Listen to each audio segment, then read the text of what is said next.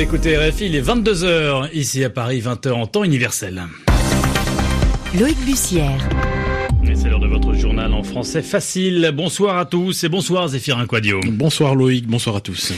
À la une, ce soir, une élection historique au Mexique. Pour la première fois de son histoire, le pays est dirigé par un président de gauche, Andrés Manuel López Obrador. Angela Merkel fragilisée, la chancelière allemande est contestée par son ministre de l'Intérieur, très critique envers sa politique migratoire, des critiques qui menacent la coalition de gouvernement. Et puis la fin de près de dix jours d'angoisse en Thaïlande. 12 enfants pris au piège dans une grotte dans le nord du pays ont été retrouvés sains et saufs. Ils étaient prisonniers des eaux après les fortes pluies de ces derniers jours. Le journal en français facile. Et on se rend au Mexique pour débuter ce journal, un pays dirigé pour la première fois, Loïc, de son histoire par un président de gauche. Oui, Manuel López Obrador, surnommé AMLO, a été élu hier pour un mandat de six ans, une victoire écrasante pour l'ancien maire de Mexico qui devance de plus de 30 points son principal adversaire. Dès sa victoire acquise, Andrés Manuel López Obrador, surnommé AMLO, a pris la parole devant ses partisans réunis dans le centre de Mexico avant de s'adresser à la presse pour tracer les grandes lignes de son programme à venir.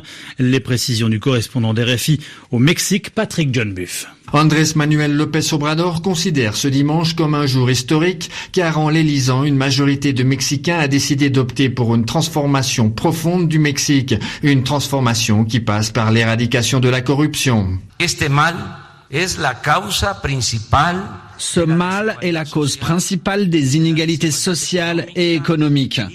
C'est aussi à cause de la corruption qu'a éclaté la violence dans notre pays.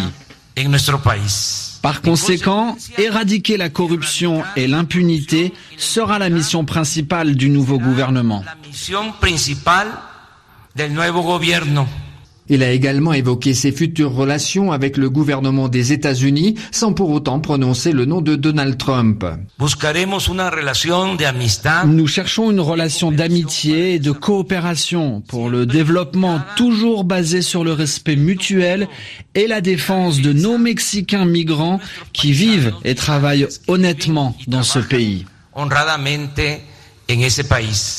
Enfin, il a assuré les Mexicains qu'il ne les décevrait pas, car il prétend vouloir laisser dans l'histoire l'image d'un bon président. Patrick John Buff, Mexico RFI. Et ce soir, justement, Andrés Manuel López Obrador annonce avoir proposé au président américain Donald Trump, je cite, de réduire l'immigration et d'améliorer la sécurité lors d'une conversation téléphonique. À la une également, Loïc, la situation en Syrie, où le sort des populations du sud-est euh, est au cœur des négociations entre Russes et Russes la rébellion contrôle toujours une partie de la province de Dera, mais perd du terrain.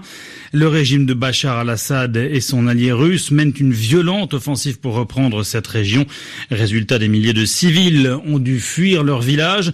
Certaines de ces négociations ont abouti et des accords de réconciliation ont été conclus, mais les raids aériens se poursuivent dans le reste de la province de Dera, selon le militant de l'opposition Mohamed Abdelrahman. Les bombardements aériens ont baissé d'intensité depuis le début des négociations, mais ils se poursuivent toujours. Durant les dernières 24 heures, il y a eu au moins 20 frappes contre un village de la province de Dera, sans parler des tirs d'artillerie contre plusieurs autres localités. Ces négociations ont abouti à Bossor al-Sham. Les rebelles qui contrôlent ce village situé à l'est de Dera vont remettre leurs armes lourdes au régime et vont hisser le drapeau syrien. En contrepartie, le régime met fin à son offensive, mais il n'entrera dans ce village que dans six mois. En attendant, les combats se poursuivent dans les autres localités de la province de Dera et les civils qui ont fui leur village sont abandonnés à leur triste sort. Ils sont sans abri, ils n'ont rien pour subsister.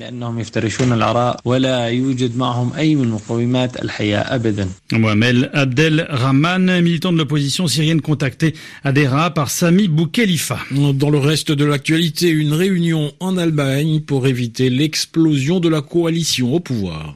Réunion entre la chancelière Angela Merkel et son ministre de l'Intérieur, Horst Seehofer. Ce dernier promet de démissionner faute d'accord sur la politique migratoire du pays. Il critique les positions d'Angela Merkel en la matière. Un attentat terroriste déjoué près de Paris. grâce à l'arrestation à Bruxelles de deux personnes d'origine iranienne, elle projetait une attaque contre le congrès de l'opposition iranienne qui se tenait samedi à Villepinte, près de Paris.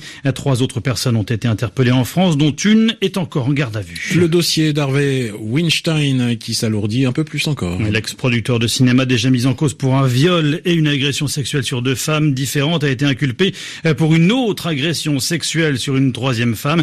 Il risque pour cette nouvelle agression présumée une peine minimum de 10 ans de prison. Et lui court toujours en France. Le braqueur multirécidiviste Redouane Faïd est après sa spectaculaire évasion hier matin dans la prison de Réau en région parisienne, une évasion en hélicoptère. L'appareil a pu se poser dans la cour d'honneur de l'établissement, cour qui n'était pas munie de filets de sécurité. Le Premier ministre Édouard Philippe a déclaré aujourd'hui qu'il tirerait les conséquences de cet épisode le journal en français facile.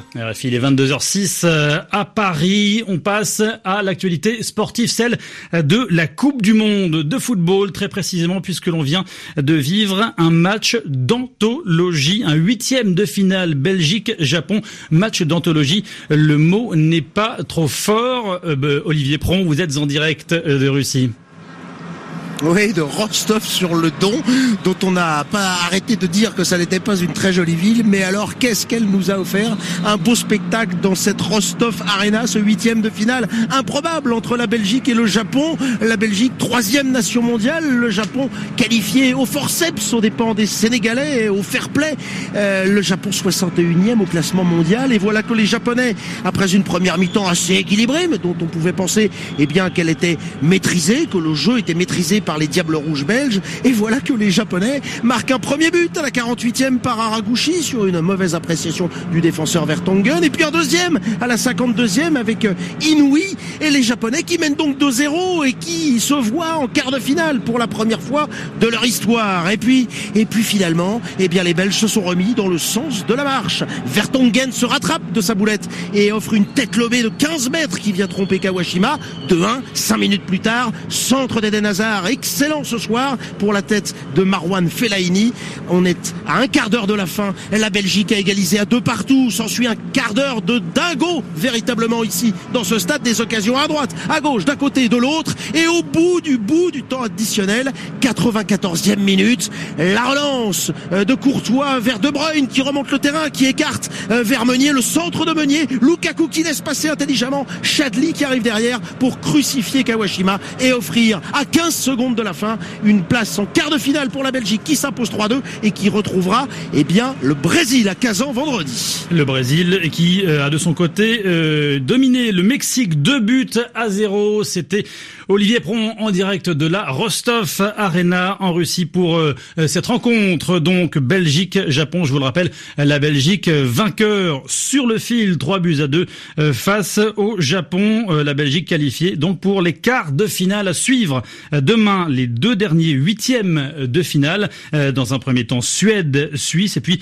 la Colombie euh, sera opposée de son côté à l'Angleterre et le tableau en sera euh, terminé. En tout cas, ça en sera terminé de ces huitièmes de finale. Je vous rappelle toutes les infos sur cette Coupe du Monde de football. C'est à retrouver sur le www.rfi.fr. Les analyses, les commentaires, des vidéos également sur toutes les rencontres autour de cette Coupe du Monde qui se joue en Russie. Un dernier mot de sport euh, avant euh, le Tour de France cycliste qui démarre ce samedi. C'est en Vendée. Euh, un mot pour signaler la participation finalement de Christopher Froome qui sera bien au départ de la grande course cycliste. Le coureur cycliste britannique qui était sous la menace d'une sanction de l'UCI. L'UCI, c'est l'Union cycliste internationale. Christopher Froome qui avait subi un contrôle anormal au salbutamol lors du Tour d'Espagne 2017.